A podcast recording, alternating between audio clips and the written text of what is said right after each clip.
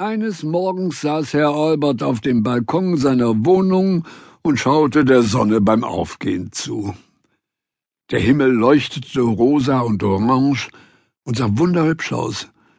Doch selbst dieser schöne Anblick konnte Herrn Albert nicht aufheitern. Erst sieben Uhr, dachte er. Was um alles in der Welt soll ich mit diesem endlos langen Tag anfangen?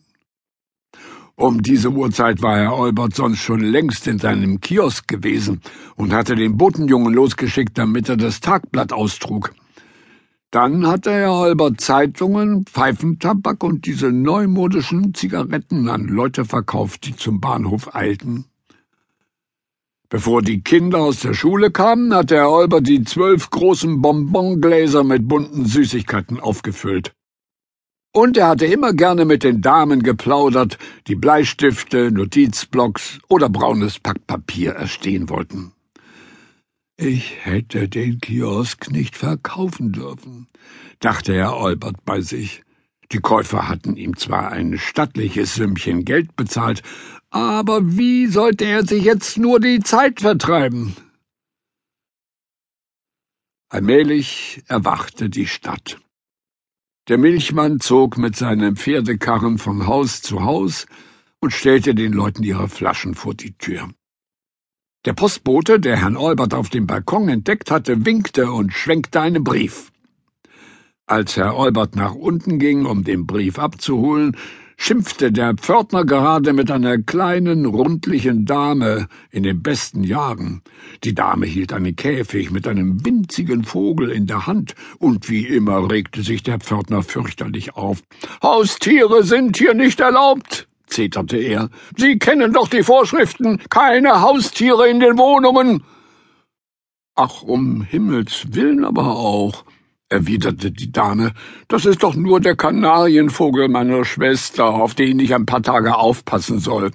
Bis zum Wochenende muss er verschwunden sein, raunzte der Pförtner, marschierte in seinem Pförtnerkabuff und spähte durch das kleine Fenster, um nach weiteren Regelverstößen der Hausbewohner Ausschau zu halten.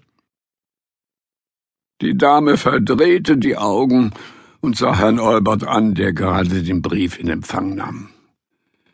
Der Brief war von Herrn Alberts Vetter William.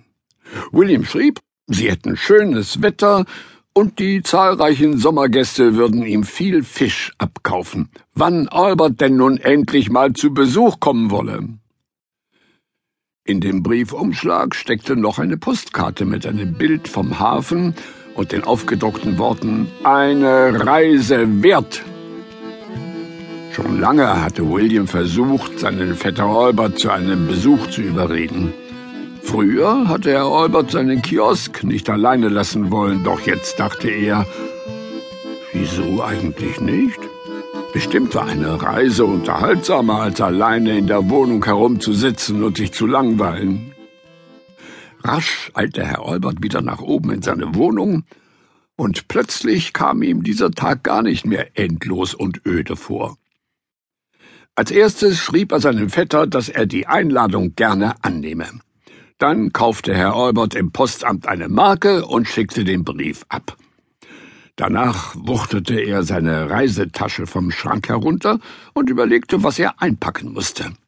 Und bald darauf saß er auch schon ziemlich aufgeregt im Zug und fragte sich ein wenig besorgt, auf was um alles in der Welt er sich da wohl eingelassen hatte.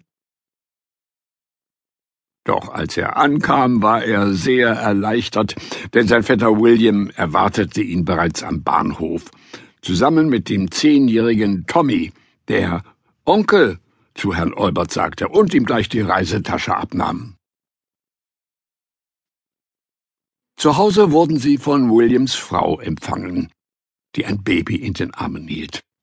Zwei kleine Mädchen kamen aus dem Haus gerannt, schrien Onkel Albert, Onkel Albert und zerrten ihn in die Küche, wo schon das Abendessen aufgetischt war. Herr Albert hatte Geschenke für die Kinder mitgebracht, Buntstifte und Bonbons für die Mädchen und einen ganzen Berg Comichefte für Tommy. Und alle plauderten mit ihm und überschlugen sich förmlich mit Fragen. Es kam Herrn Albert vor, als sei er wieder in seinem Kiosk.